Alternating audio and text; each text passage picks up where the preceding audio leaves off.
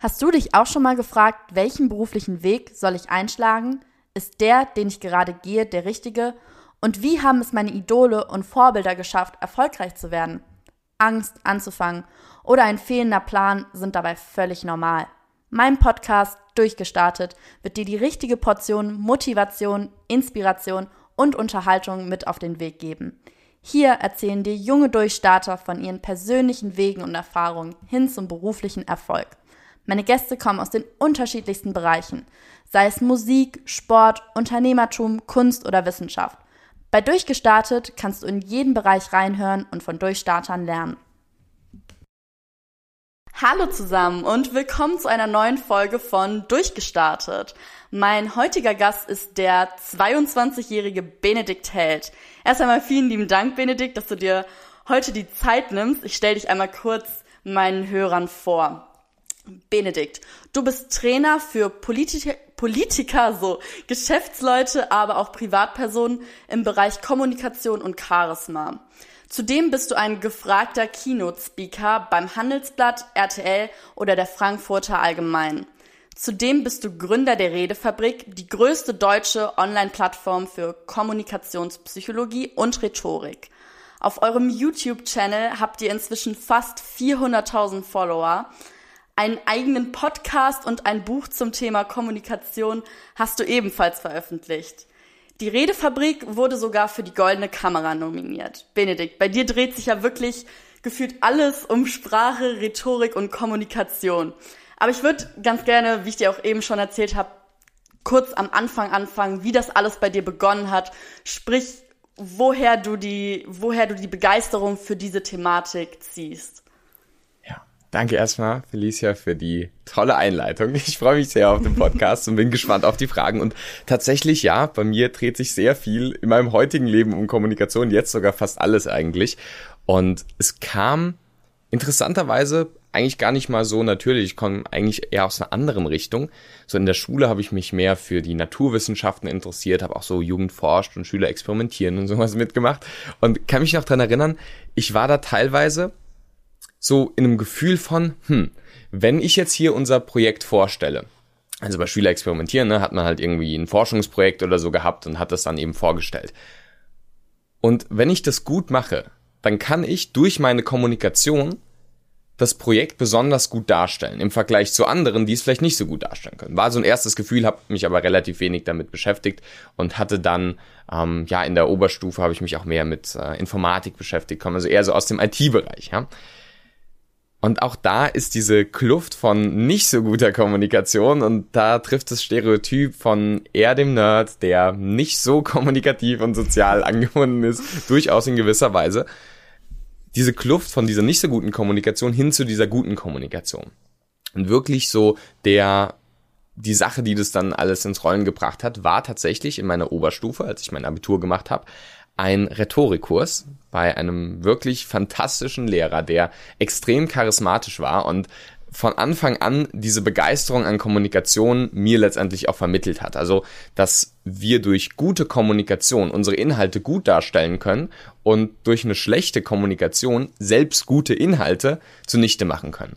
Und das hat mich so fasziniert, das war in der ersten Stunde, als er uns in diesem Rhetorikkurs das vorgestellt hat, ähm, wo ich dann echt gesagt habe, boah, das ist wirklich so wichtig, Kommunikation. Und wir beachten es oft gar nicht so in unserem Alltag, weil es irgendwie unbewusst abläuft. Ja, also die, die Worte kommen so wie so ein Wasserfall aus unserem Mund, aber wir machen uns eigentlich relativ wenig Gedanken darüber dass ich dann irgendwann gesagt habe, boah, das ist so spannend und da möchte ich mich mehr mit auseinandersetzen, was ich seitdem sehr intensiv getan habe und jetzt bei dir sitze und ein paar Fragen dazu vielleicht beantworten kann. Ja, ja das stimmt. Ich finde es ganz interessant, weil ich glaube, das kennt irgendwie auch jeder aus der Schule oder Uni. Es gibt einfach manche Leute, manche Lehrer, manche Professoren, die haben so dieses gewisse Etwas, den hört man einfach gerne zu. Da setzt man sich in den Kurs rein und denkt sich so, boah, also da will ich einfach mehr von hören, auch wenn das Thema vielleicht erstmal so gar nicht so meins ist. Oder genauso geht's natürlich auch umgekehrt, dass man sich so denkt, so, oh, gar keine Lust, obwohl man das Fach eigentlich total gerne mag. Deswegen finde ich es total interessant. Und vor allen Dingen den Punkt, den du angesprochen hast, dass du gesagt hast, dass einem das oft gar nicht so bewusst ist. Man macht sich viel zu sehr Gedanken auch über den Inhalt, also das, was man sagt, anstatt wie man es sagt. Ähm, würdest du denn sagen, dass der Inhalt erstmal, also könntest du das so prozentual ungefähr festmachen, wie sehr es auf den Inhalt ankommt und wie sehr es eigentlich dann am Ende des Tages auf die Art und Weise ankommt? Also wie man etwas sagt? Ja, tatsächlich kann man das nicht so gut festlegen, weil es kommt sehr darauf an, wenn ich jetzt irgendwie für mein Studium in der Mathe-Klausur sitze, dann ist es relativ egal, mit welchen schönen Worten ich das formuliere. Da kommt es zu 100% auf den Inhalt an. In den meisten anderen sozialen Situationen kommt es teilweise fast sogar nur auf die Art und Weise, wie wir etwas sagen an. Und ähm, dahingehend kann man das jetzt nicht pauschalisieren oder so. Es gibt da so eine Studie von Albert Moravian, die da immer wieder falsch zitiert wird, irgendwie dass 55 Prozent ähm, Körpersprache ausmachen, 37 Prozent, ähm, nee, 38 Prozent ähm, die Stimme ausmacht und dann nur 7 Prozent der Inhalt ausmacht. Also das kann man jetzt grundsätzlich nicht so pauschalisieren. Genau, das hatte ich nämlich auch gehört, deswegen fragte ich da an der Stelle nach. Ja. Nee, tatsächlich, also diese Studie, die wird immer sehr viel zitiert. Ähm, die letztendlich, also da ging es darum, da haben sie irgendwelche Wortsilben verwendet und wie die interpretiert werden. Und das ist eigentlich das Interessante, ähm, was meine Antwort vielleicht auch eher darauf ist. Und zwar, der Inhalt ist letztendlich wichtig, grundsätzlich da. Nur wie der Inhalt interpretiert wird, das wird eben durch die Art und Weise gemacht, wie wir es sagen. Also ob ich jetzt sage, ähm, ja, ich finde dich super oder ja, ich finde dich super, das macht eine ganz andere Bedeutung, und eine ganz andere Wirkung aus, obwohl es auf der inhaltlichen Ebene, also auf der Wortebene in gewisser Weise das gleiche ist. Heißt letztendlich der Inhalt ist das, die Sache, die innen drin ist, allerdings die Art und Weise, wie wir es sagen, ist dann die Verpackung. Und genauso wie wir uns manchmal denken, oh Gott, dieses Buch, das ist bestimmt super langweilig, nur weil es irgendwie einen alten Einband hat, so ist es auch eben in der Kommunikation, dass durch die Art und Weise, wie wir etwas sagen, eben unsere Inhalte kaputt gemacht werden können. Ähm, und auch wenn man es nicht prozentual irgendwie pauschalisieren kann, ist es schon so, dass ich sagen würde, dass gerade in den sozialen Situationen die Art und Weise, wie wir etwas sagen, meist viel schwerer wiegt. Mhm. Und du bietest ja auch verschiedene Coachings an. Gehst du dann in diesen Coachings sowohl auf die Art und Weise als auch auf den Inhalt ein? Also gibst du quasi auch Anleitungen, was für Schlüsselwörter man beispielsweise benutzen soll oder ähm, du, du nix gerade schon. Auf jeden Fall, so ist es. Und das ist ganz wichtig zu wissen. Also es gibt drei Ebenen der Kommunikation. Die erste ist die verbale Ebene, also das, was wir sagen, welche Worte wir verwenden, Rhetorik und so weiter. Die zweite ist mit welcher Tonalität, Stimme wir es sagen, ist die paraverbale Ebene. Und dann die nonverbale Ebene ist eben die körpersprachliche Ebene. Und in einem Coaching ist es extrem wichtig, alle drei Ebenen sich anzuschauen. Tatsächlich gehe ich nicht so auf die inhaltliche Ebene ein. Also für mich ist verbal und inhaltlich nochmal getrennt. Also das ist ja auch bei jeder meiner Analysen auf dem YouTube-Kanal so, dass ich nicht die Inhalte jetzt eines Politikers bewerte. Ja, ein AfD-Politiker und ein linker Politiker können es beide sehr gut oder sehr schlecht verpacken, unabhängig von den Inhalten. Und äh, von daher letztendlich, wenn jemand mit einem Thema kommt, dann ist es natürlich schon manchmal sinnvoll, also jetzt gerade im Beziehungsbereich, im Datingbereich oder im Privatbereich, oft auch wichtig, die inhaltliche Ebene zu beachten. Also ist diese Sache jetzt überhaupt sinnvoll oder nicht? Allerdings auch da wieder, hat es was mit innerer Kommunikation zu tun. Also wir würden es intrapersonelle Kommunikation nennen. Das, das Selbstgespräch, das die ganze Zeit läuft, so im Sinne von, ah, komm, nee, lass das mal, du schaffst es sowieso nicht oder ja, tu das, das wirst du schon gut hinbekommen. Auch daran zu arbeiten und das verändert dann natürlich auch in gewisser Weise den Inhalt, also was wir uns nicht zutrauen und was wir uns zutrauen zum Beispiel. Allerdings grundsätzlich setze ich da weniger bei den Inhalten an, sondern wirklich in der Art und Weise, wie wir es dann auch rüberbringen. Aber das kommt so sehr drauf an. Ähm, bei den YouTube-Videos ist es wirklich größtenteils die Kommunikation und bei dem ähm, Einzelcoaching oder so, da gehen wir dann auch mehr ins Innere und auf den Charakter und die, die inhaltlichen oder inneren Punkte. Ja, ich kann das nachvollziehen, was du sagst, weil gerade auch so beim Thema Dating oder so ist ja auch ein gefragtes Thema, aber am Ende des Tages bringt's auch nichts, wenn man sich auf so einer inhaltlichen Ebene total verstellt und du sagst so, hm, sag mal lieber, dass du Popmusik magst anstatt Hardcore Metal, weil das mögen ja viel mehr Leute und es kommt ja dann auch besser an. So, das ist ja dann auch nicht Sinn und Zweck der Sache. Deswegen kann ich verstehen, was du meinst. Ähm, aber ich glaube, da gibt's einfach so ein paar Schlüsselbegriffe auch, die einen dann vielleicht selbstsicherer wirken lassen, positiver eingestimmt. Ich glaube, da geht's halt dann am Ende des Tages auch drum, auf dieser inhaltlichen Basis, dass man eben vom, vom Mindset her dieses positive, glückliche Ausstrahlung nach außen hat und das vermittelt man ja dann auch über einer inhaltlichen, über den inhaltlichen Weg auch.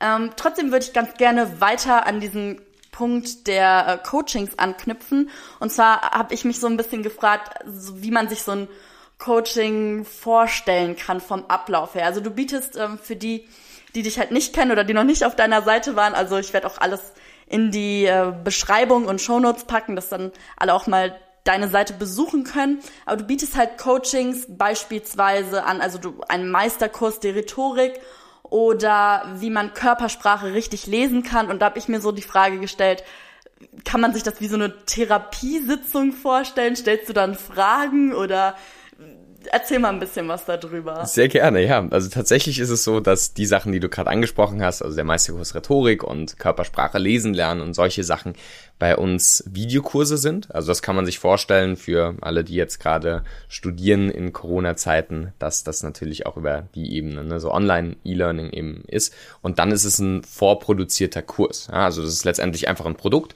und ähm, jetzt nicht direkt ein Co äh, Coaching, sondern eher ein Training, also im Sinne von, da gebe ich Inhalte mit. Ja, also ähm, wie bauen wir Reden am besten auf? Wie können wir die strukturieren? Wie können wir unsere Argumente verpacken? Dann auch die Stimme, wie können wir die am besten verwenden? Die Körpersprache und so weiter. Also das ist eher wirklich so ein Input vom Lehrer in gewisser Weise und dann, ähm, genau, können die, die einzelnen Personen letztendlich daraus ziehen oder umsetzen, was sie dann selbst machen. Wenn es ins Coaching geht, das ist dann eine individuellere Sache, ja, auf jeden Fall.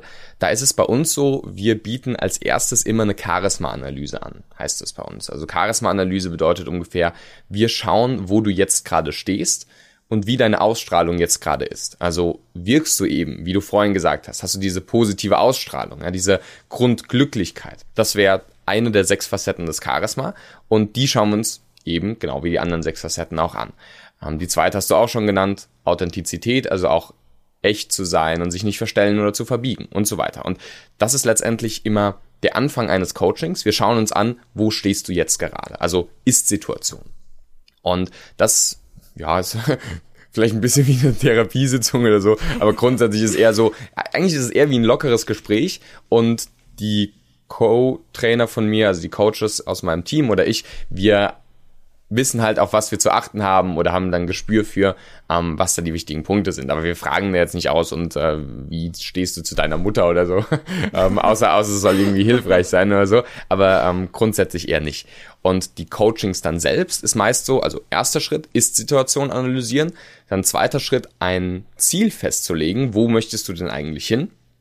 In der Beziehung, im Berufsbereich, bei Präsentationen, whatever und dann zu schauen, okay, welche Schritte kannst du konkret gehen. Und diese Sachen sind dann ja eine, eine Kombination teilweise aus Theorien, hilfreichen Modellen, konkreten Praxisübungen, die dann außerhalb des Coachings umgesetzt werden oder dann halt auch Glaubenssatzarbeit, Mindsetarbeit innerhalb ja, der Coachingsitzung selbst. Was mich interessieren würde auch, ähm, wie du dazu gekommen bist. Also was so der Grundgedanke dahinter war, zu sagen, okay, ich möchte gerne Coachings anbieten, ich möchte gerne Trainingsprogramme, wie auch immer anbieten, mein Wissen mit den Leuten teilen. Ähm, woher die Motivation dafür zu sagen? Was begeistert sich, begeistert dich so daran an diesem Thema? Es war für mich so, dass ich nach diesem Rhetorikkurs ja oder auch während des Rhetorikkurses mich schon extrem in dieses Thema eingearbeitet habe. Ich habe Bücher gelesen, Bücher gelesen und habe auch im Internet geschaut und zum damaligen Zeitpunkt, also es klingt jetzt so, als wäre das irgendwie vor 20 Jahren gewesen, aber wirklich zum damaligen Zeitpunkt, da ist man ins Internet gegangen, ja, und da gab es zu Rhetorik Seiten, die aussahen wie von 1980 und wirklich so richtig alt und in beige gehalten und was auch immer, komische Schriftarten und so und so Cliparts. und dann dachte ich mir, okay, das kann es doch jetzt nicht wirklich sein. Und ich habe zu da zum damaligen Zeitpunkt eben YouTube einfach auch, ne, wie die meisten in unserem Alter dann auch, einfach konsumiert und Videos angeschaut.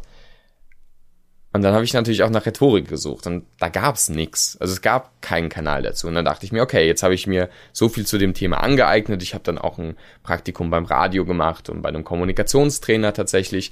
Und dann dachte ich mir irgendwann, komm, das will ich jetzt auch mal mit anderen teilen. Und ähm, ja, hat dann irgendwie mir gedacht, gut, let's do it. Und habe dann einfach auf ähm, YouTube angefangen, die Videos zu erstellen. Das war Ende 2016 und man kann das erste Video immer noch äh, von mir sehen, ist alles auf dem Kanal immer noch so freigeschaltet. Und ähm, ja, das äh, hat dann die ganze Sache eben ins Rollen gebracht. Die Begeisterung für Kommunikation war sowieso schon da. Und dann dachte ich mir, okay, Kommunikation war in gewisser Weise so ein bisschen mein Hobby oder über Kommunikation und Psychologie zu lernen. Und dann dachte ich mir, hm, andere können in Vereine gehen und da ihr Hobby ausleben oder whatever, ja, tanzen oder Fitnessclub oder was auch immer, Fitnesscenter und was auch immer. Ähm, und das kann ich ja letztendlich auch machen, indem ich einfach was davon teile. Heißt, ich beschäftige mich mehr damit, ich werde selbst besser darin, ich teile es auch noch an andere und kann damit Leuten Impulse mitgeben, die mir auch geholfen haben. Und da dachte ich mir, komm, mache ich das einfach. Und über die Zeit, das war so, ähm, 2016 habe ich, wie gesagt, damit angefangen und der Kanal hat, was auf YouTube ungewöhnlich ist, relativ schnell gleich gut performt. Und dann habe ich 2017 tatsächlich mein Gewerbe anmelden müssen. Und zwar so, ja, muss ich das jetzt machen? Ja, okay, langfristige Gewinnabsicht, gut, mache ich das mal und so weiter. Aber das war null im Sinne von, äh, wie wir es heute ja kennen. Also heute ne, ist Coaching und Training ein großer Begriff und so weiter. Ich kannte das zum damaligen Zeitpunkt gar nicht. Also es gab natürlich auch schon Coaches und Trainer, klar. Allerdings, ich kannte es gar nicht und habe da nie irgendwie in die Richtung Business oder sowas gedacht. Und dann, ja, ging's so, so ist es dann gekommen, dass dann, ja, auch, ich kann mich noch dran erinnern, so eines der, der ersten größeren Coaching-Anfragen war von einem ganz, ganz tollen Klienten, der äh, Schönheitschirurg ist, der drei ähm, Kliniken hat und so weiter. Und so, was, was, will der von mir da ein Training und Coaching haben. Super interessant. Und ähm, dann, und dann kam das mehrmals zu die Frage, ja, kannst du auch noch mehr machen, noch Kurse erstellen? Das kam dann irgendwie von, von den Leuten. Und dann, ja, bin ich da so reingekommen, habe das erstellt und äh, so ist dann die ganze Sache ins Rollen gekommen. Und jetzt, äh, ja, habe ich natürlich auch da voll meine Leidenschaft für entdeckt, äh, zu sehen, wirklich Menschen individuell weiterzuhelfen. Was Schönes gibt's für mich nicht. Ja. Ich glaube, was auch ganz maßgeblich auch für den Erfolg an der Stelle deines Kanals oder der Redefabrik im Allgemeinen ist, dass du erstmal für ein Thema gebrannt hast und da gar nicht so der Gedanke hinter war, okay, ich will jetzt Geld damit verdienen und das soll überhaupt richtig, richtig groß werden. Klar, man sollte schon irgendwie in gewisser Weise auch Ziele haben und sich dabei was denken, aber du hast halt einfach ein Thema, wofür du brennst und das merkt man dir total an und deswegen kommt es auch so authentisch rüber und deswegen ist es auch, denke ich, glaube ich, immer wieder so ein Punkt, wo man sagt, ich erfinde mich da immer wieder neu, ich mache immer wieder neue Videos, entwickle mich da immer weiter in dem Thema. Du hast ein Buch rausgebracht, ähm, einen eigenen Podcast, also es gibt da so viele Möglichkeiten und Facetten, dieses Thema oder das, wofür du brennst, dein, du nennst es Hobby, auszuleben und, und weiterzuentwickeln. Und ich glaube, wenn man da an dem Punkt angekommen ist, irgendwann, dass man sagen kann, ich habe mein Hobby zum Beruf gemacht, ich glaube, das ist so das Schönste, was man sich so hinterher in der Berufswelt ja auch vorstellen kann. Ähm, was mich allerdings auch interessiert, du kommst ja eigentlich auch ursprünglich aus dem Bereich der Psychologie. Du hast Psychologie auch studiert. Und inwiefern du jetzt sagen würdest, dass dein Psychologiestudium wichtig oder hilfreich für das ist, was du jetzt machst. Also wo du da die Verknüpfung vielleicht siehst zwischen Kommunikation und Psychologie. Tatsächlich war es so, dass ich zum damaligen Zeitpunkt, wie gesagt, ich hatte ja schon einen Rhetorikkurs während der Oberstufe, ähm, sowieso mich ja schon für dieses Themengebiet interessiert habe. Und dann habe ich mir überlegt, okay, was könnte ich jetzt damit studieren? Weil ich wollte jetzt nicht, wie gesagt, zum damaligen Zeitpunkt war das mit dem Business noch gar keine große Überlegung und ähm, habe mir gedacht, okay, studiere ich was, was eben dazu passt. Und da gibt's halt zum einen mh, hm, Rhetorik an der Uni Tübingen und das zielt aber so ein bisschen mehr auf wirklich die klassische Rhetorik und auch die Geschichte der Rhetorik an. Da dachte ich mir, nee, ist es nicht wirklich. Dann gibt's Medien- und Kommunikationswissenschaften, was mehr auch auf generelle, also Medien eben auch abzielt und Kommunikationstheorien und wie die Gesellschaft und, und so weiter, wie da Kommunikation als auch abstrakter Begriff angesehen werden kann. Dann gibt's eben Psychologie. Also mittlerweile gibt's auch noch andere Studiengänge, aber zum damaligen Zeitpunkt waren das zumindest die, die mir da so bekannt waren. Und dann dachte ich mir, ja, Psychologie ist schon extrem wichtig. Und da sehe ich auch wie immer, äh, wie, wie immer noch die Verknüpfung. Und zwar, die Psychologie ist die Grundlage für unsere äußere Kommunikation. Also die Art und Weise, wie wir innerlich verdrahtet sind. Also welche Persönlichkeitseigenschaften wir haben, wie unser Mindset ist, wie wir von der Sozialpsychologie an die Sachen rangehen. Also gibt's viele spannende Studien, die ich im äh, Studium kennengelernt habe, die eben voll in diese Themen reinspielen. Und es hat mir letztendlich den wissenschaftlichen Background für meine Arbeit als Coach gegeben. Das finde ich ziemlich wichtig, weil gerade in der aktuellen Zeit es viele Coaches gibt, die, wo man sich irgendwie denkt, okay, aus welchem Regal haben die das Buch gezogen, um jetzt sich selbst Coaches zu nennen, ja, ähm, weil es ja auch kein äh, rechtlich geschützter Begriff in gewisser Weise auch ist und ähm, dahingehend, ja, ich bin da ein Nerd, was sowas angeht. Ich liebe einfach, mich da in die wissenschaftlichen Tiefen auch reinzubegeben.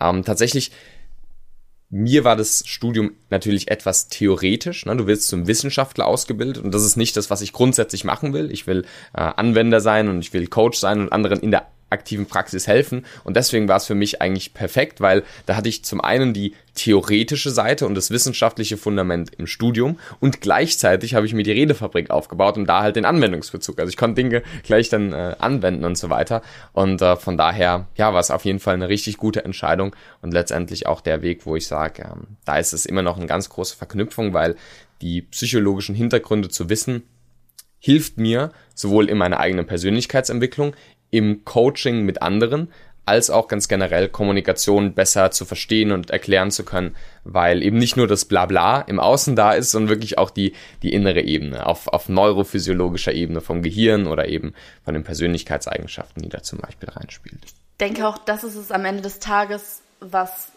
dein Thema auch so von anderen abhebt, eben, dass du es auf wissenschaftlicher Grundbasis fundiert belegen kannst und sagen kannst, hey, ähm, so und so sind die empirischen Fakten, das ist Stand der Dinge, aber so sieht es vielleicht in der Praxis aus, weil das kann ja manchmal total in unterschiedliche Richtungen gehen, das kann aber auch äh, gemeinsam in eine Richtung abzielen.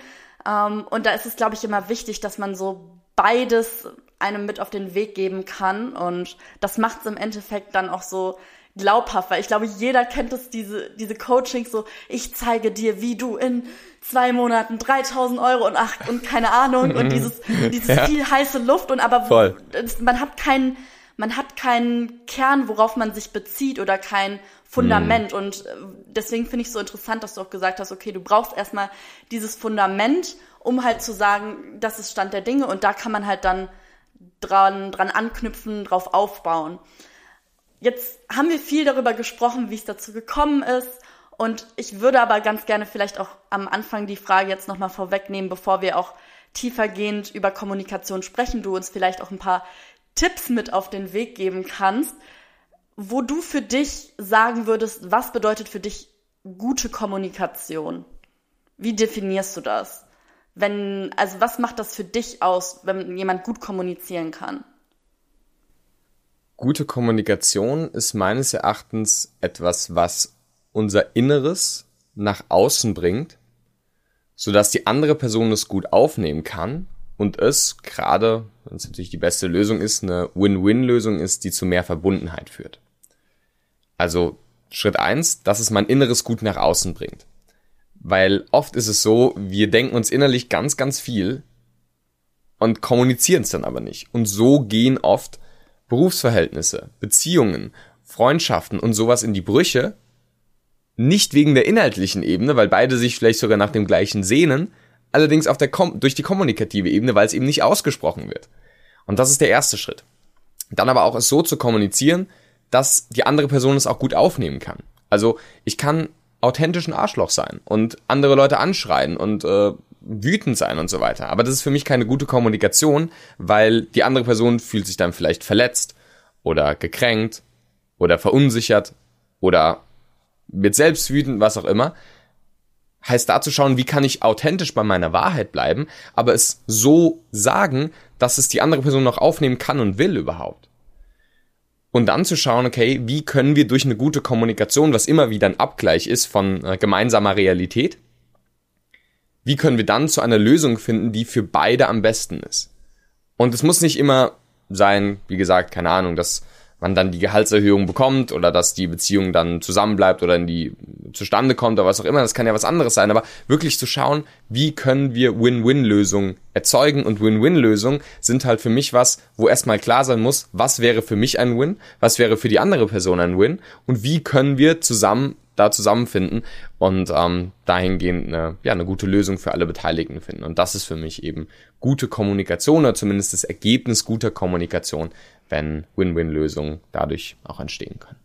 Ja, ich glaube, man kennt es auch selbst ganz oft aus dem Alltag, dass eben schnell Missverständnisse entstehen. Und ich glaube, da gilt es auch einfach, diese zu vermeiden, beziehungsweise es soll nicht hinterher an mangelnder kommunikativer Fähigkeit scheitern, dass irgendein Thema nicht richtig rübergebracht wird oder eben ich glaube, man kennt es immer wieder, dieses, ja, das habe ich ja gar nicht so gemeint. Mhm. Und ich glaube, das zu umgehen, das ist so essentiell oder auch so wichtig. Ich glaube, man könnte vielen Konflikten im Leben so krass aus dem Weg gehen, mhm. wenn man auf so einer richtigen, ja, wie du gesagt hast, auf, auf dieser Ebene sich befindet, was möchte der andere, was möchte ich selbst überhaupt und da auf einen gemeinsamen Nenner zu kommen, abzugleichen, was sind da unsere Interessen und das äh, finde ich hast du sehr sehr sehr schön zusammengefasst.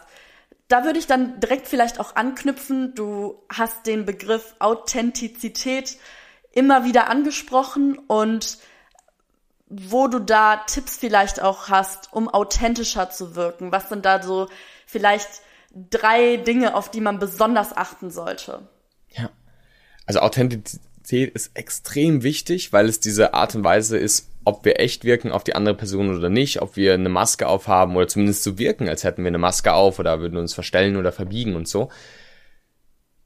Tipp Nummer eins, der da extrem wichtig ist, ist innere Klarheit.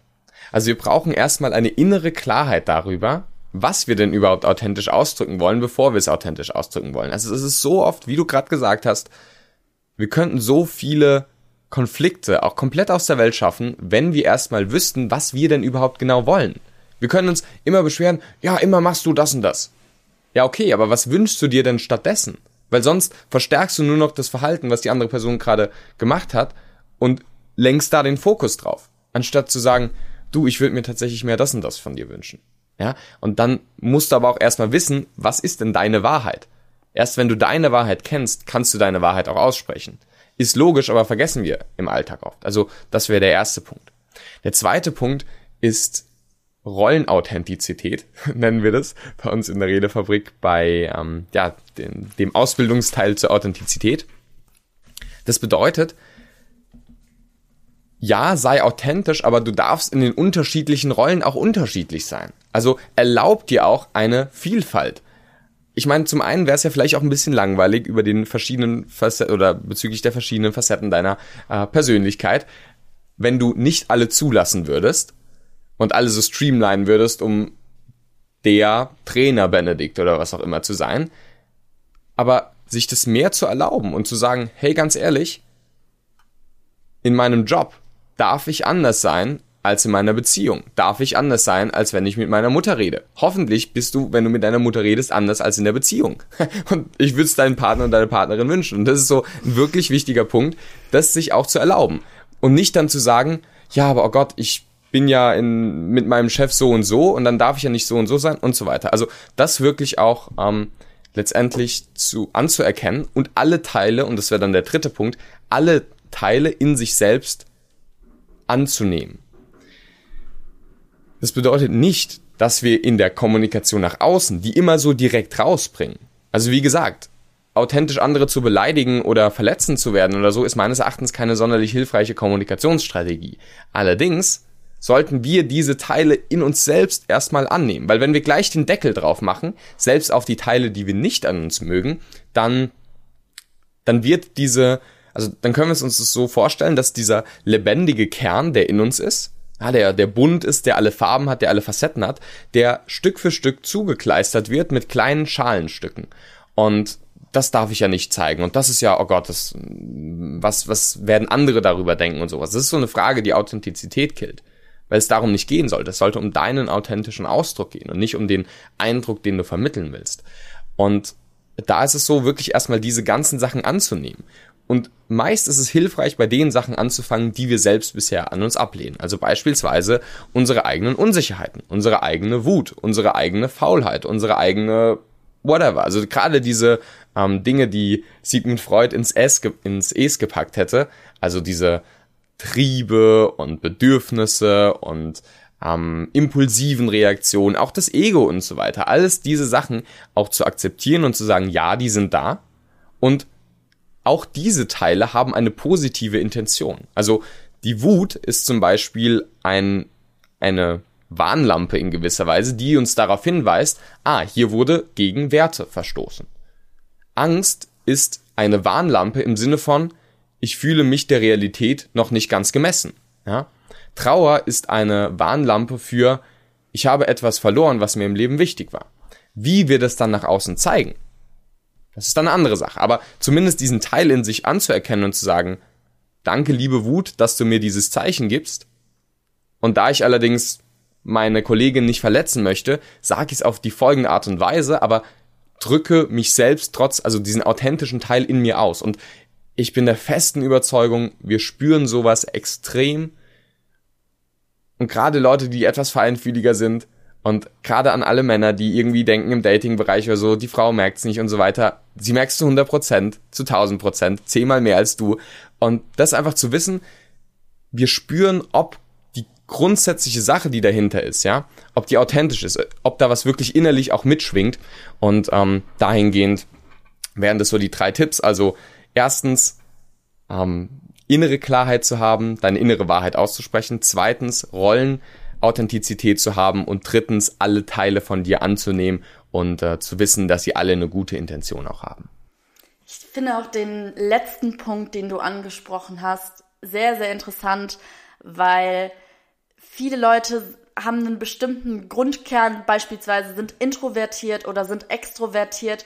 Und ich glaube auch, wenn man das immer zurückhält oder sich dahingehend versucht zu verstellen, weil man weiß, okay, ich muss jetzt gerade vor der Klasse stehen und was vortragen oder sonst wo irgendwo was vortragen, vor Menschen sprechen. Und ich bin eigentlich jemand, der sich in dem Moment da total unwohl fühlt, sich da vielleicht man sollte da ganz woanders anknüpfen, nicht an dem Pro also nicht erstmal an dem Fakt, okay, ich muss jetzt laut sprechen und möglichst offen und, und selbstsicher wirken, sondern sich erstmal zurückbesinnen, okay, wo liegt denn eigentlich mein Problem und wie kann ich vielleicht auch mit meiner introvertierten Art Leuten was vortragen. Es muss ja nicht immer sein, dass der, der am lautesten schreit und der am glücklichsten oder am wildesten gestikuliert, dass der dann auch unbedingt sicher und authentisch wirkt. Nein, es kann auch mal die, die ruhige Schiene sein oder genauso halt eben auch umgekehrt. Wenn du halt eine dominante und laute Person bist, die sehr emotional auch ist, die aus der Emotion heraus handelt,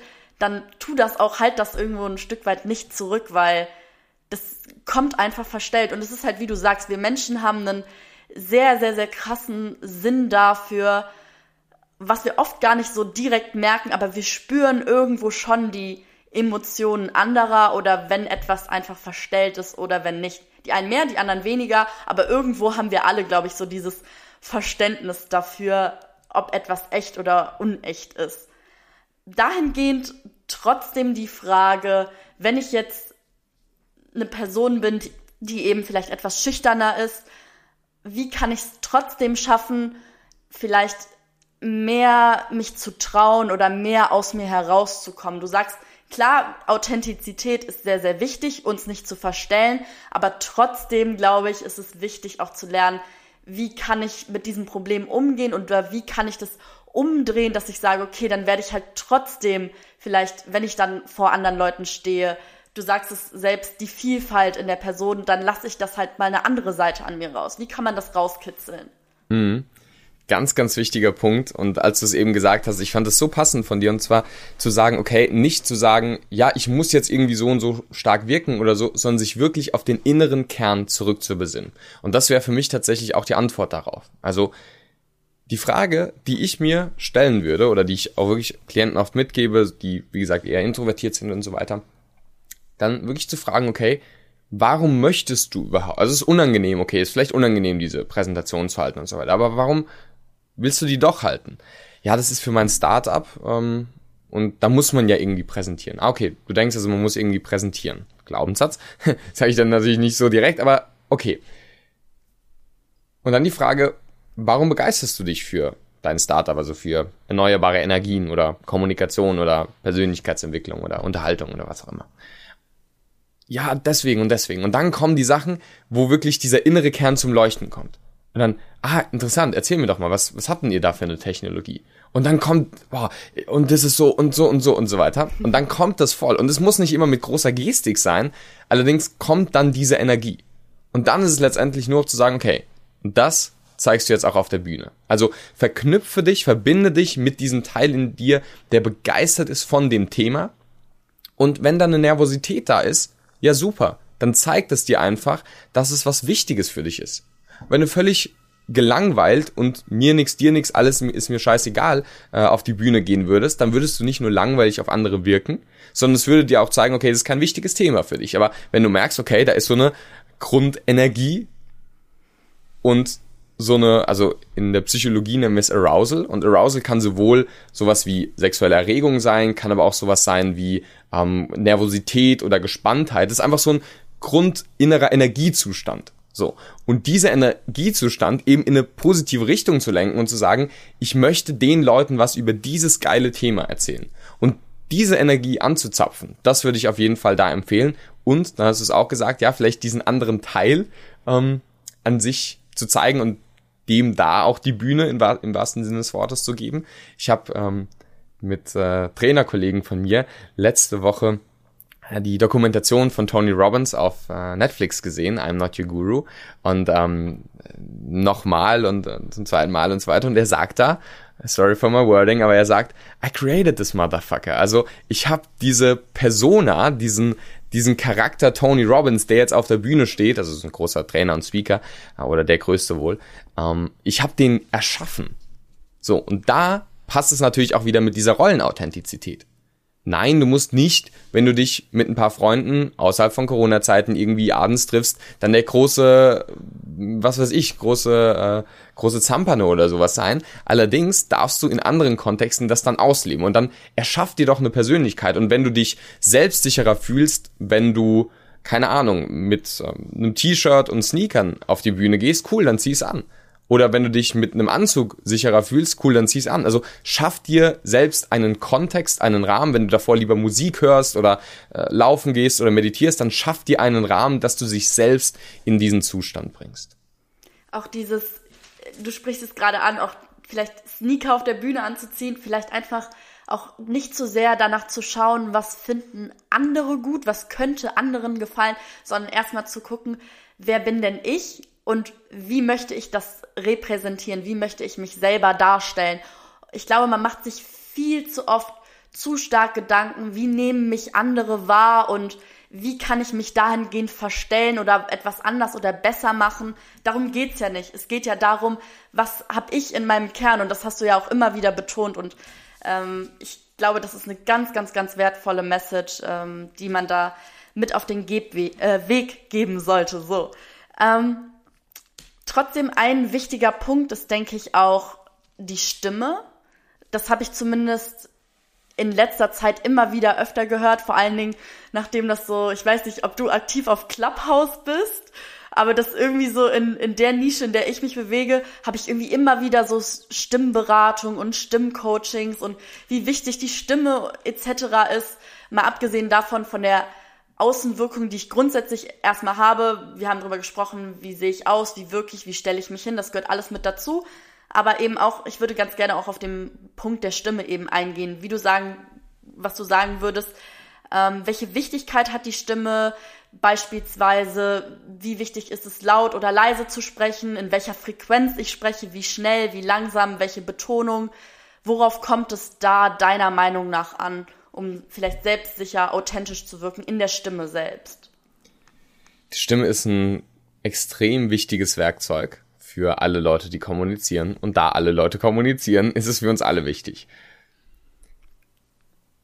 Die Stimme ist letztendlich wie das Werkzeug oder wie der Pinsel für den Maler. Es ist nicht das letztendlich, wo die Leute dann sagen, boah, das Bild ist toll, sicher hatte der einen guten Pinsel, ja, aber es ist das Werkzeug, mit dem das Kunstwerk dann erschaffen wird. Deswegen ist es wichtig da eben, ne, wie der Maler, die meisten Maler haben nicht nur ein ähm, Werkzeug oder nicht nur einen Pinsel. Die haben verschiedene große und kleine Pinsel. Die haben vielleicht auch eine Kelle oder irgendwie, hm, keine Ahnung, einen Malkasten und irgendwelche kleinen Bleistifte, um vorzuzeichnen, was auch immer. Und so sehe ich das auch bei der Stimme an. Je mehr Diversität, je mehr Vielfalt du auch in deiner Stimme hast, nicht nur in deiner Persönlichkeit, sondern auch in deiner Stimme, desto direkter kannst du eben diesen ersten Schritt der Kommunikation machen, und zwar deinen inneren Ausdruck nach außen bringen. Und da ist es schon hilfreich, Emotionen auch in die Stimme zu bringen.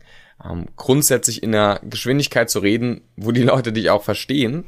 Ich rede ziemlich schnell und das ist manchmal eine Sache, wo ich auch selbst aufs Gaspedal treten muss. Und ähm, ansonsten mit Pausen zum Beispiel, die Wirkung des Gesagten zu verstärken sowohl für mich selbst Pausen zu geben, um über das Gesagte nachzudenken und die kommenden Sätze innerlich, sage ich mal, zu formulieren, als auch, wenn ich jetzt eine wichtige Aussage habe, dem Nachdruck zu verleihen, indem eben eine Pause kommt. Und das ist gerade, wenn wir da, sagen wir mal, besonders äh, darauf achten, wie wir einzelne Sachen verpacken wollen, also jetzt in einem Video oder so, besonders wichtig. Und in, im Alltag ist es natürlich auch extrem wichtig, zu, darauf zu achten, ähm, welche Betonung lege ich in meinen Sätzen drauf. Ne? Also ich habe das auch gestern in Reel irgendwie gebracht, ob ich jetzt sage, ich finde diese, also ich finde diese Sache super oder ich finde diese Sache super oder ich finde diese Sache super oder ich finde diese Sache super oder ich finde diese Sache super. Also Gleicher Satz, nur ein anderes Wort jeweils betont, macht eine unterschiedliche Bedeutung im Satz. Und deswegen meines Erachtens extrem wichtig und ein ja, kleiner Quick-Tipp in gewisser Weise ist, wenn du eine wichtige Aussage machst, dann geh am Satzende mit der Stimme nach unten. Also anstatt zu sagen, ich würde mich freuen, wenn du es machen könntest, dann wird es irgendwie eine Frage, lieber zu sagen, ich würde mich freuen, wenn du es machen könntest dann auch gerne kurz eine Pause lassen und dann auch was weiteres sagen und so weiter. Also ähm, da können mit relativ kleinen Sachen eben unser Ausdruck noch mehr gestärkt werden. Und ähm, ja, gerade in Clubhouse, wo man uns sowieso nicht sieht oder hier im Podcast, da ist natürlich die Stimme das Medium Nummer eins. Eben auch dieses Stimme nach unten bringen, das bringt nochmal so diesen gewissen Punkt, diesen gewissen Abschluss rein, dass man weiß, okay, da, da steckt eine Aussage eben hinter und nicht dieses nachfragen, weil ich glaube, dieses Stimme nach oben heben und oder so dieses, mhm. was man dann am Ende auch oft einbaut, ist immer dieses, ich bin mir unsicher, ich meine das vielleicht nicht so, ich, ich brauche da irgendwie dahingehend noch so ein bisschen die Bestätigung in meiner Aussage selbst, weil ich mir selber nicht sicher bin. Aber bringe ich die Stimme nach unten, bringe ich etwas auf den Punkt, zeigt das ja auch ganz klar, ich bin mir sicher mit dem, was ich sage und ich meine das auch ganz genau so und so. Ähm, Hast du vielleicht noch Tipps? Du hast ganz am Anfang gesagt, auch den, äh, den Punkt angesprochen, du möchtest, dass Leute Emotionen in ihre Stimme bringen, die vollen Facetten der Stimmlagen quasi, dass man die ausarbeitet. Gibt es da vielleicht spezielle Übungen, womit man das trainieren kann? Ich meine, die Stimme ist letzten Endes auch nicht mehr als ein Muskel, den wir trainieren können. Hast du da bestimmte Tipps, irgendwelche Aufwärmübungen, die man machen kann zu Hause, um das eben zu lernen, mehr Volumen auch in die Stimme letzten Endes zu bekommen. Es gibt tatsächlich eine ganz wichtige Regel und zwar, wenn du mehr Emotionen in die Stimme legen willst, dann hab erstmal mehr Emotionen. Also spür sie mehr. Das ist wirklich oft der Hauptpunkt. Also das meinte ich ja vorhin mit den Introvertierten, die vielleicht jetzt ein neues Thema haben, wofür sie sich begeistern, die sind oft schon emotional bei diesen Sachen. Und das ist meines Erachtens der erste wichtige Punkt. Also natürlich kannst du auch darauf achten, dass die Stimme am Satzende runtergeht. Das machen die meisten aber sowieso schon automatisch, wenn sie eben so sicher sind in dieser Aussage. Deswegen können wir da auch wieder im Inneren ansetzen und wenn du sicherer klingen willst, dann sei innerlich sicherer. Wenn du emotionaler klingen willst, dann sei innerlich emotionaler. Wenn du freudiger klingen willst, dann sei auch innerlich freudiger. Also im Sinne von, du telefonierst gerade mit einer Person, der hört die Person auch die Stimme. Und wenn du dann sagst, ja, hallo Felicia, ich freue mich sehr auf unser Gespräch. Natürlich wirkt es dann nicht emotional, aber wenn du dich wirklich freust und sagst, wow, das wird richtig ein cooles Interview und so weiter, dann hört man dir das schon aus der Stimme raus. Weil du aber innerlich erstmal in diesen emotionalen Zustand gegangen bist und dann automatisch das kommt, was ja, du über dein ganzes Leben schon gelernt hast, und zwar über deine Stimme, die Worte zu modellieren. Das ist viel mächtiger als jetzt ein Stimmtraining, wo ich jetzt sag, äh, sag's mal in der Emotionalität und der Emotionalität. Aber trotzdem, neben dem inneren Ausdruck, sage ich mal, kann es schon sehr hilfreich sein, also zum einen so seine Stimme teilweise aufzuwärmen. Also eine Sache, so das ist jetzt relativ sinnlos für den Podcast in gewisser Weise, weil man es nicht sieht und selbst wenn man es sehen wird, es wird auch voll blöd aussehen, ist letztendlich, ich kann es auch gar nicht ganz genau beschreiben, so diese Lippen einfach so, so, keine Ahnung, I don't know, ich kann es nicht anders beschreiben, Ihr könnt es euch vielleicht vorstellen. Und das macht die Muskulatur oder lockert letztendlich die, die ganze Sache auf.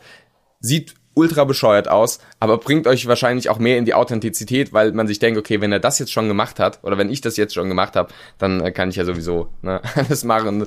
Dann, dann, dann zeigt mir noch mehr seine Authentizität. Und von daher so einfach dieses ähm, Aufwärmen darüber oder halt diese klassischen ähm, von la la la la la la la la la und so weiter. Also ich kann es ehrlich gesagt nicht so gut wie irgendwelche äh, Sänger oder Sängerinnen oder sowas, ähm, aber das, das funktioniert grundsätzlich auch. Und ähm, ansonsten ist es wirklich bewusstes darauf achten, am Satzende mit der Stimme runterzugehen. Das ist also, eher eine, eine Bewusstseinsübung. Gesagt, ja. Also wie du gerade gesagt hast, erstmal die Stimme aufwärmen. Es ist wie beim Sport auch, der Muskel muss warm werden. Da kann man eben verschiedene Übungen machen. Ich glaube, was ich immer ähm, mache, ist, wenn ich zu einem Podcast-Interview fahre oder vor, bevor ich ein Interview habe, ich fange immer an zu singen, weil ich komme mir immer ein bisschen blöd vor bei ähm, jetzt irgendwie mit mir selber zu reden oder irgendwelche Übungen zu machen und, und irgendwelche Laute dann von mir zu geben. Was ich aber immer mache, ist, bevor ich eine Folge aufnehme, einfach Songs, die ich gerne mag, mitzusingen, aber dann eben stärker zu betonen, eben darauf zu achten, bestimmte Laute stärker auszusprechen. Also so, das vielleicht auch für die Leute, die sich so ein bisschen komisch dabei vorkommen, äh, hat mir zumindest immer so ein bisschen oder hilft mir ähm, immer. Und auch eben, was du auch immer wieder ja betonst, dieses intrinsische, dass die Emotion oder die Sicherheit in der Stimme auch daher kommt, weil ich eben für etwas brenne. Und ich glaube, man kennt es immer wieder auch so, man hat keinen Bock vielleicht auf das Telefonat, auf das Gespräch oder ja, das Referat vielleicht auch, was auch immer. Und man hört es einem selbst an. Und ich glaube, da gilt es vielleicht dann auch manchmal, vielleicht Emotionen zu faken oder beziehungsweise dem Körper auch vielleicht dann in gewisser Art und Weise vorzuspielen. Also für die, die jetzt sagen, hm, ja gut, aber gut, steck Emotionen rein, indem du sagst, hm, ich, ich freue mich da jetzt drauf oder ich begeistern, kann mich dafür begeistern. Manchmal muss man ja auch Dinge tun, für die man sich nicht begeistern kann oder wo man keine Lust drauf hat oder wofür man nicht brennt. Und ich glaube, da kann man auch lernen, den Körper quasi in Anführungsstrichen in so eine Fake-Emotion ja irgendwo ein Stück weit reinzuholen, in diese Lage zu versetzen, okay, ich hol mich jetzt runter, ich mache mich eben gelassen, wenn man nervös ist, oder ich sorge dafür, dass ich etwas motivierter an die Sache äh, rangehe. Ich glaube, das ist ganz, ganz wichtig, dass man versteht, das funktioniert eben auch, zu sagen, okay, ich fühle das vielleicht nicht so, aber wenn ich mich darauf ähm, beziehe und in mich reinhorche, dann kann ich diesen Körper auch diese Emotionen fühlen lassen. Wir wissen ja alle, wie es sich anfühlt, wenn man sich freut oder wenn man gelassen ist. Also beispielsweise vor einem Vortrag dann auch an etwas Schönes eben denkt und daraus dann diese Emotionen halt zieht auch.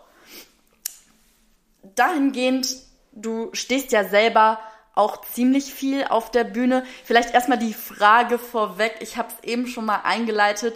Du bist sogenannter Keynote Speaker. Ich musste ehrlicherweise am Anfang erstmal googeln, okay, was genau ist das? Vielleicht kannst du für die Leute, die da alle auch nicht so bewandert sind in dem Bereich, einmal kurz mit eigenen Worten erklären, was genau du da machst. Ja, also Keynote Speaker, muss man auch echt sagen, ist so ein, so ein Wort, so eine Wortschöpfung, äh, die irgendwie cool klingt oder cool klingen soll. ähm, es ist letztendlich eine Präsentation, meist eine sehr kurze, bündige und ja, auf den Punkt bringende. Also es ist ja meist so eine 15, 20-minütige Präsentation oder sowas, ja.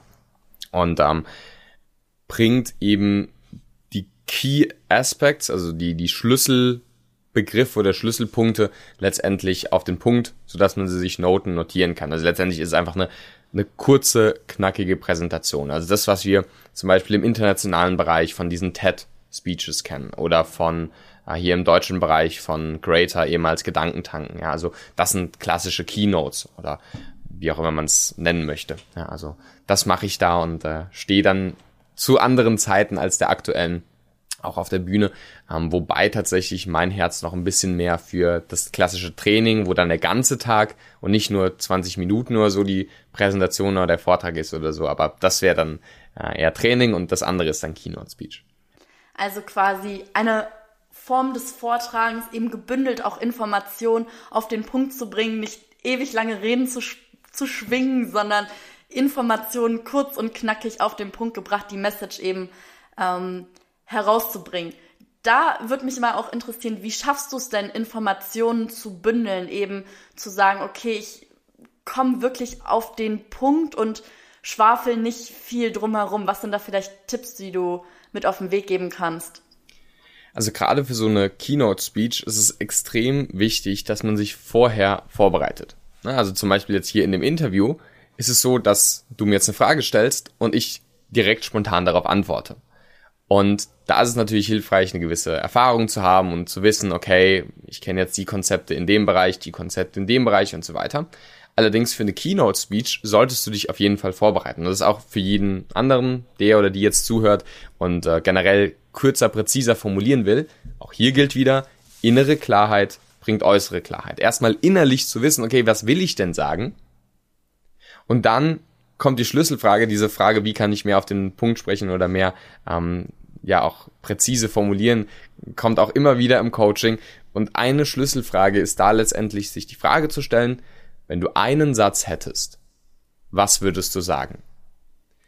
Und wenn du es wirklich so runterbrichst, also wirklich den kompletten, wir nennen es Chunk Down machst, also auf eine einzige Aussage es runterbrichst, dann weißt, okay, den Satz sage ich und damit ist es an sich klar. Und von diesem Ast kannst du dann wie in einer Mindmap quasi dann Verästelungen machen und je nachdem, ob du dann zwei Minuten oder 20 Minuten oder zwei Stunden hast oder zwei Tage hast, kannst du das Thema halt eben größer oder kleiner machen. Ja, also da runterbrechen. Und dann kann es auch sinnvoll sein, sich solche Sinnsätze in gewisser Weise zu machen. Also zum Beispiel sowas, was ich jetzt gerade gesagt habe. Innere Klarheit bringt äußere Klarheit. Das ist einer der Sätze, die wir in unserer Ausbildung nehmen und den habe ich, ich sag mal, parat. Oder die Definition für Charisma. Charisma ist der Ausdruck, der Eindruck macht. Und wenn ich dann solche Sachen halt einfach intern hab in meiner Bibliothek, dann kann ich sie ganz kurz formulieren. Und wenn du mich fragen würdest, Benedikt, was ist für dich Charisma in einem Satz, könnte ich dir so sagen. Wenn du aber dann sagst, okay, was ist gute Kommunikation für dich, dann kann ich das Einzelne ausformulieren und länger machen und Beispiele reinpacken. Aber grundsätzlich würde ich ähm, da das Credo von meinem ehemaligen Mentor in gewisser Weise nehmen. Keiner vermisst die Seiten im Buch, die nicht geschrieben worden sind. Respektive, keiner vermisst die Sätze, die du nicht gesagt hast. Es klingt hart, aber es ist tatsächlich so. Also lieber etwas kürzen und, und, und wegmachen. Also es gibt auch und also es gibt auch andere Beispiele, da sind Leute dann irgendwie, fragt man, und was machst du? Ähm, ja, ich studiere gerade Medien- und Kommunikationswissenschaften. Und das war's dann. Und dann denken sich, okay, vielleicht noch ein bisschen mehr oder so. Also das gibt's auch. Aber wenn man eher präziser formulieren will, ähm, bedeutet es einfach, sich die Frage zu stellen, wenn ich einen Satz hätte, was wäre es dann? Und sich wirklich dann auch zu trainieren und immer wieder darauf zu bringen, auch mal kurz und präzise zu formulieren. Ich kann es sehr schlecht, ich rede immer viel, ähm, aber ich hoffe, es ist trotzdem nicht zu viel um den heißen Brei drum. aber finde ich richtig, richtig coolen Punkt, den du da ansprichst, dieses auch eigentlich bringt es wieder die Thematik hervor, die wir auch ganz am Anfang hatten. Welche Message habe ich? Was will ich sagen? Oder was möchte ich überhaupt? Und eben auch ganz interessant zu sagen, okay, wenn ich nur einen Satz hätte, wie würde der lauten? So. Und ich glaube, dahingehend, man macht sich immer viel zu viele Gedanken darüber, welche Informationen habe ich alle und ich muss die alle irgendwie reinkriegen. Ich glaube, die Gesamtaussage am Ende des Tages ist ja sowieso das, was in den Köpfen hängen bleibt. Es ist nicht, nicht jeder Satz bleibt in einem hängen. Und es gibt auch manchmal Füllsätze und manchmal redet man auch vielleicht ein bisschen drumherum. Das ist auch okay so. Aber am Ende des Tages musst du, dir, musst du dir die Frage stellen, was will ich sagen? Wie kann ich es kurz und knackig verpacken? Und dann kann ich Informationen dazu packen oder eben, wie du gesagt hast, von der Mindmap, das fand ich ein sehr, sehr schönes Bild, was du da hervorgerufen hast, von der Mind von der Mindmap Verästelungen schaffen in die Richtung, in die Tiefe gehend. Sehr, sehr, sehr cool. Äh, Finde ich einen ganz interessanten Punkt. Hast du denn, mal abgesehen davon, du hast ganz am Anfang gesagt, du bereitest dich halt dann dementsprechend auf diese Bühnensituation vor, indem du dich halt gut vorbereitest, dich fragst, was will ich denn sagen? Dann kommt es ja dann irgendwann zu dem Moment, wo du auf der Bühne stehst. Und ich habe mir ein paar Videos auch von dir angeguckt. Man merkt es auch an deiner Kamerapräsenz. Du stehst vor der Kamera und du bist da so, du hast einfach diese gewisse Attitude, die gewisse Ausstrahlung. Ist gerade ganz schade, dass die Leute dies, ich glaube, man hört es auch im Podcast, aber man sieht es auch eben jetzt, ähm, ja, face to face im Endeffekt, dass du eben diese Ausstrahlung hast. Was denn, glaubst du, das ist halt so ein Gefühl einfach von innen heraus oder wie würdest du das beschreiben, dass eben manche Leute diese gewisse Attitude haben und manche eben nicht? Ich glaube, da spielen verschiedene Sachen rein und die kommt zum größten Teil tatsächlich vom Inneren. Also es ist tatsächlich zum einen diese Begeisterung für das Thema.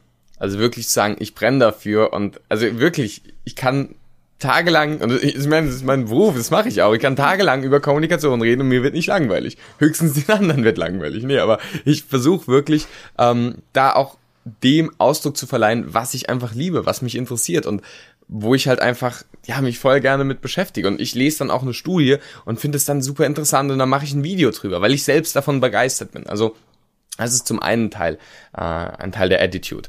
Und zum anderen ist es tatsächlich auch, du hast es Präsenz genannt, das ist auch eine der Facetten in unserem Charisma-Modell. Präsenz bedeutet, wie stark bist du hier im jetzigen Moment bei der anderen Person. Und das können wir trainieren, indem wir an unserer Achtsamkeit arbeiten, durch Meditation zum Beispiel, oder weil wir auch gewisse Themen auflösen. Wie meine ich das? Es kann unsere Präsenz schmälern, wenn wir irgendwie in der Vergangenheit sind. Ah, aber vor zwei Wochen, was der und der dazu mir gesagt hat oder was ich da gesagt habe, das war wirklich, ich habe schon teilweise Memos bekommen von von Leuten, die dann gesagt haben, boah, vor zwei Monaten, da habe ich das gemacht und da wollte ich mich nochmal entschuldigen. Da dachte ich mir so, interessant, dass du da noch dran denkst, also null mehr, null mehr dran gedacht. Oder in der Zukunft zu sein von, boah, übermorgen habe ich da irgendwie dieses Gespräch oder was auch immer und boah, das macht mich so nervös. Da dann einfach mehr achtsam zu sein, weil das lenkt uns weg vom jetzigen Moment. Und äh, wie Eckart Tolle sagt, der jetzige Moment ist der einzige Moment, den du je in deinem Leben erleben wirst. Du wirst nie im Gestern leben, nie im Morgen leben. Du wirst immer wieder nur im Jetzt leben. Und dann ist es, glaube ich, auch so in gewisser Weise so eine ein Respekt an die Lebenszeit. Ich habe heute Morgen erst wieder diesen was dazu gelesen zu diesem Thema Memento Mori, also Gedenke des Todes. Und ähm, wir verdrängen es oft gut und ist auch okay, ähm, aber wir werden alle sterben. Heißt, unsere Lebenszeit ist begrenzt. Und mit der Attitude ein Video zu machen oder auf eine Bühne zu gehen oder was auch immer, das bringt eine ganz andere Energie rein. Ähm, und jetzt nicht im Sinne von, oh, ich werde sterben und was auch immer, sondern einfach im Sinne von, unsere Lebenszeit ist begrenzt. Das bedeutet, mir ist meine Lebenszeit viel zu wichtig, als dass ich irgendeinen Blödsinn rumrede und mich mit Themen beschäftige, die mich sowieso nicht interessieren und mit Menschen irgendwie die ganze Zeit ähm, mich beschäftige, wo ich sage, nee, das bringt uns beide jetzt nicht weiter. Und gleichzeitig respektiere ich auch die Lebenszeit der anderen dass ich einfach mir denke, ich will nicht deren Lebenszeit verschwenden und auch nicht meine. Und wenn man mit dieser Einstellung reingeht, dann geht vieles weg und dann gehen auch viele Ego-Thematiken weg und so weiter und es wird ein viel tieferer Kontakt möglich, weil dann sitzt man nicht nur von was weiß ich Person A zu Person B, sondern man sieht wirklich den Menschen, der da ist. Und wenn ich vor 100 Leuten stehe, dann sehe ich da 100 Menschen, 100 Seelen, 100 Herzen, 100 Geister. Und mit dem, also nicht, ich sehe nicht 100 Geister, ich sehe 100 Geiste, also quasi äh, Gehirne, so, so, in, so in dem Sinne von, ja. Also wirklich so zu schauen, wer ist jetzt da? Also, und auch, das kann man in ganz kleinen Situationen überprüfen, ja. Wenn du das nächste Mal einkaufst, das ist noch eine der wenigen Situationen in der aktuellen Zeit mit menschlichem Kontakt. Wenn du den Kassierer, die Kassiererin siehst, siehst du da die Rolle, die da sitzt? Ah, da sitzt jetzt ein Kassierer und der hat diesen Job für mich zu machen und die, die, die. Oder spürst du wirklich, hey, da ist auch ein Mensch, der einen vollen Terminkalender hat, der seine Sorgen, der seine Probleme hat und der seine Leidenschaften, der seine Freuden hat. Und das kannst du in jeder, in jedem Moment, in jeder Rede und auch wenn du vor der Kamera stehst in gewisser Weise dir verdeutlichen, weil du merkst, diese Botschaft wird eben auch an Menschen ankommen. Und ähm, das gibt, glaube ich, eine ganz andere Attitude, eine ganz andere Präsenz. Und dann auch das, das ist tatsächlich interessanterweise das, das andere, so ein bisschen fast der Gegensatz zu dem, was wir bisher schon viel hatten, von wisse, was du zu sagen hast, aber dann mach dich frei in dem Moment. Also, wenn du dein Konzept hast und sagst, oh Gott, also ich in dem Interview muss ich noch das und das und das unterbringen, kann manchmal sinnvoll sein, aber in den meisten Fällen, also vor jedem Coaching und auch vor jedem Interview, mache ich kurz die Augen zu und mach mich frei von allem, was ist und denk mir so, sollen die Impulse kommen, die kommen und ja, lass mich einfach dienen und Impulse geben und schauen, was ich, was ich einbringen kann. Und ich glaube, in der Haltung ist man viel offener für diese Nuancen und mhm. was die andere Person auch wirklich sagt, weil du halt nicht in deinem Kopf bist, sondern wirklich in der Kommunikation mit der anderen Person.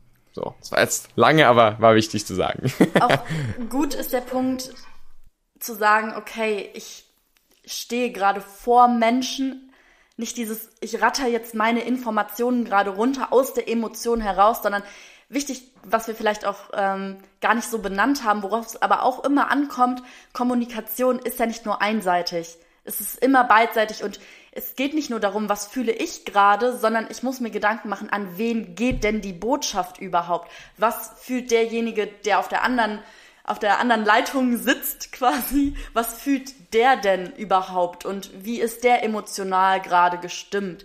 Empathie ist da, glaube ich, auch ein ganz, ganz, ganz wichtiger Faktor, um Sachen auch charismatisch rüberzubringen, indem ich halt weiß, was fühlt der andere, wie wäre es gerade angebracht, etwas zu sagen, äh, wie muss ich mich an die andere Person auch eben anpassen. Das war auch, auch ganz am Anfang unter den drei Aspekten, die du genannt hast, eben auch zu gucken, was, zu wem spreche ich überhaupt? Wer ist äh, der Adressat der, äh, der Aussage? Und dahingehend auch, passt sich die Attitude, die Ausstrahlung, die du in dem Moment hast, halt auch an. Das heißt, wenn ich bei einem Vorstellungsgespräch bin und vor, einem, vor meinem zukünftigen Chef sitze, habe ich eine andere Ausstrahlung, wie wenn ich mit, mit meiner Mama rede oder mit meinem, mit meinem Partner, wie auch immer, oder meinen Freunden dass man das halt auch anpasst. Nicht nur so, ich fühle mich gerade so und so, sondern ich, man muss auch eben halt einfach ein Stück weit anpassungsfähig sein, der Situation gerecht Emotionen halt dann auch steuern. Deswegen sehr, sehr interessanter Punkt auch. Und du hast auch immer wieder angesprochen, okay, Charisma, Charisma ist sehr, sehr wichtig für eben diese Ausstrahlung, für diese positive Ausstrahlung. Und da würde ich dich aber auch ganz gerne einmal fragen, würdest du sagen, dass man unbedingt charismatisch sein muss, um eine gute Ausstrahlung zu haben oder überhaupt eine wirksame Ausstrahlung auf Menschen zu haben. Gut und böse sind ja immer so hm. Begriffe, die sind immer ein bisschen schwierig, aber um überhaupt diese gewisse Ausstrahlung auf Menschen zu haben, ganz egal, ob das jetzt, ob der andere das jetzt positiv oder negativ wahrnimmt. Wie wichtig ist da Charisma? Ja, also ich sehe es tatsächlich in gewisser Weise so an, dass der Inhalt wichtig ist und dann Charisma in gewisser Weise so ein weiterer Faktor ist. Also Inhalt mal Charisma für mich sogar verdoppelt oder zum Quadrat genommen oder so. Also es ist eine noch stärkere Wirkung des Charisma meines Erachtens. Und dahingehend ähm, braucht mein Charisma unbedingt. Naja, also ich glaube, wir brauchen ein gewisses Charisma, dass wir uns zum Beispiel trauen, unsere Inhalte auch nach draußen zu bringen. Ja, also wenn wir erfolgreich werden wollen und Erfolg ist oft auch eine Sache im Außen. Für mich ist Erfüllung die Sache im Innen und Erfolg oft die Sache im Außen. Dafür müssen wir es auch nach außen bringen. Da muss also ein gewisses Charisma sein, diese Sachen auch nach außen zu bringen.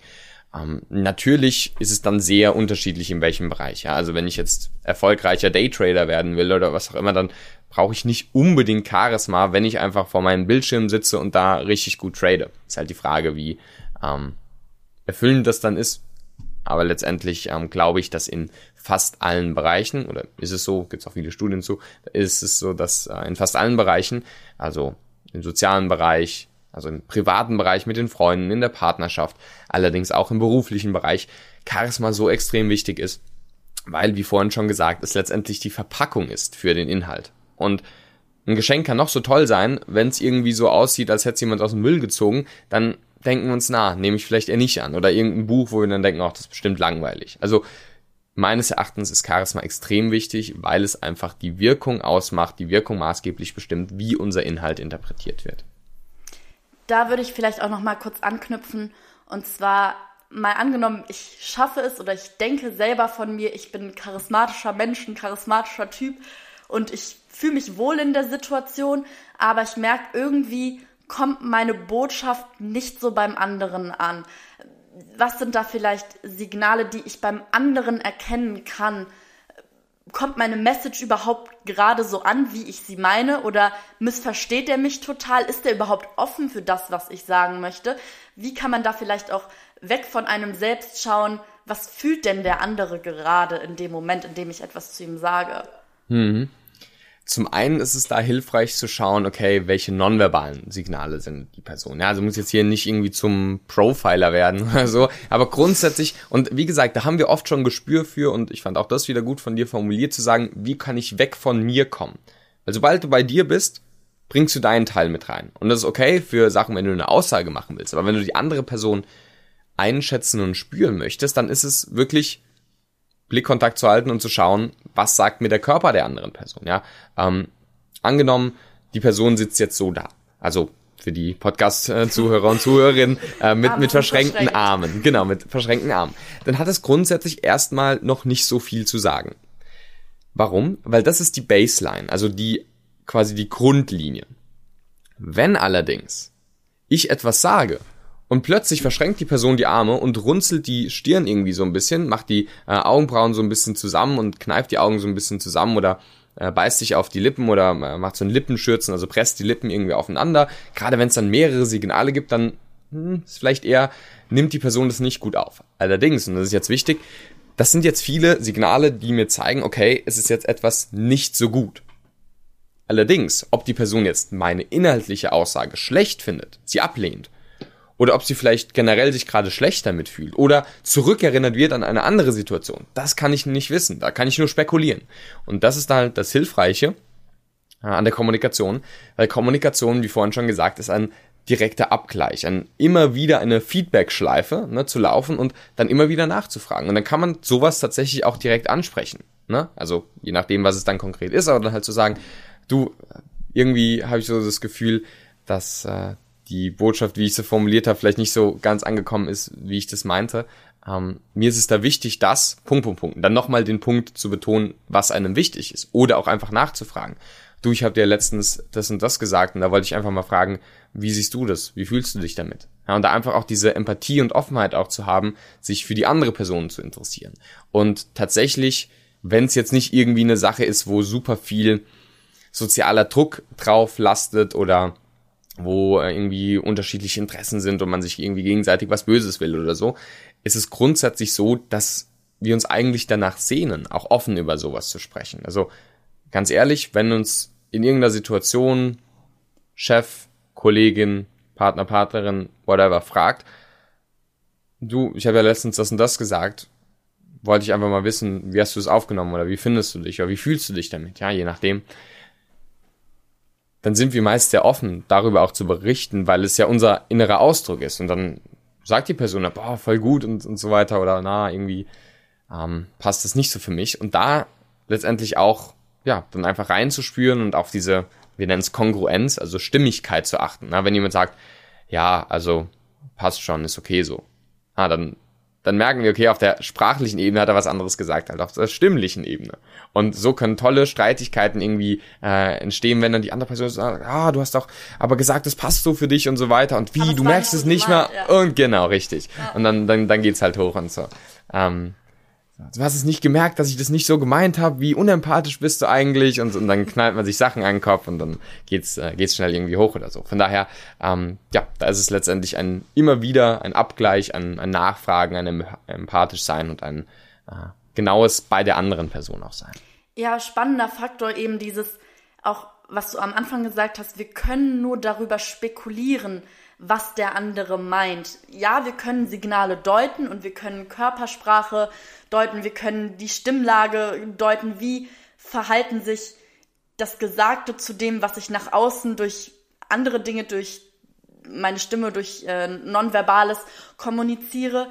Aber da vielleicht dann auch interessanter Punkt zu sagen, okay, vielleicht frage ich auch einfach mal nach was hat die Person damit gemeint? Und geh nicht grundsätzlich davon aus, was denke ich, könntest du meinen, sondern wenn ich mir unschlüssig bin darüber, was du meinst oder denkst oder fühlst, einfach mal nachfragen, so, was, wie geht's dir denn damit? Oder mal nachhaken, weil im Endeffekt mehr als eine Bestätigung von dem, was du sowieso schon selber gedacht und vermutet hast, kannst du ja nicht bekommen. Oder eben halt dann das genaue Gegenteil. Und das äh, finde ich, ähm, ja, interessant habe ich so auch ehrlicherweise noch nicht drüber nachgedacht, aber liegt eigentlich ja total auf der Hand, öfter mal nachzufragen, so, wie nimmst du das überhaupt gerade auf, anstatt sich da immer, ich glaube, man macht sich viel zu viele Gedanken auch darüber, was kann ich jetzt deuten und, und wie kann ich was, wie, manchmal, manchmal macht man manche Dinge vielleicht auch einfach nur aus dem Affekt heraus oder so denkt sich dabei vielleicht auch gar nichts so in dem Moment bei und der andere interpretiert da viel zu viel rein oder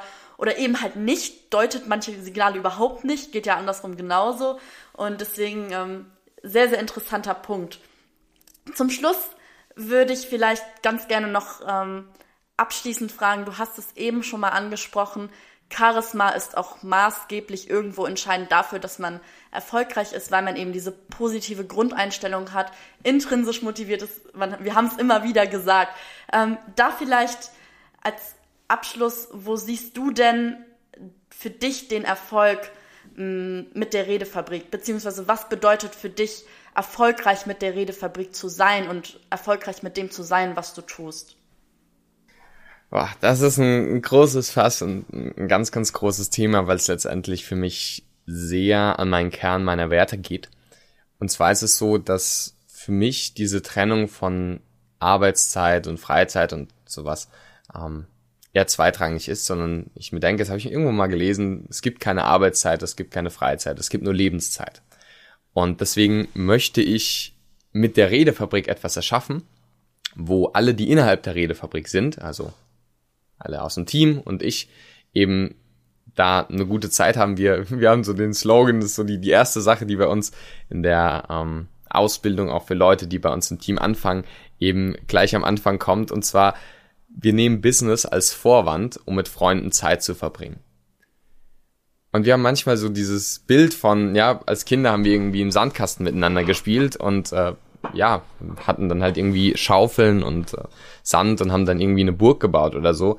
Und äh, heute haben wir halt ein Customer Relationship äh, Management System, ein CRM System und ein Funnel System und äh, Upsells und Downsells und irgendwelche Qualifizierungsgespräche und Verkaufsgespräche und was auch immer, aber letztendlich ist es wirklich dieses Miteinander spielen und ähm, da einfach eine gute Zeit haben.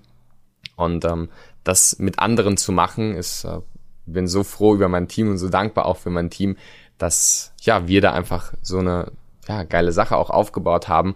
Und zum einen ist das der Teil für mich, wo ich sage, ich bin persönlich erfüllt, ich darf auch die Sachen machen, die mich erfüllen. Ich bin froh, dass es viele tolle, super Leute gibt in meinem Team, die einfach die Dinge abnehmen, die ich nicht so gerne mache oder auch nicht so gut kann, die sie allerdings wieder gut und gerne machen. Ja, also Thema Instagram oder Buchhaltung oder Videoschnitt oder was auch immer. Das sind Sachen, die mache ich nicht so gerne und kann ich auch nicht so gut.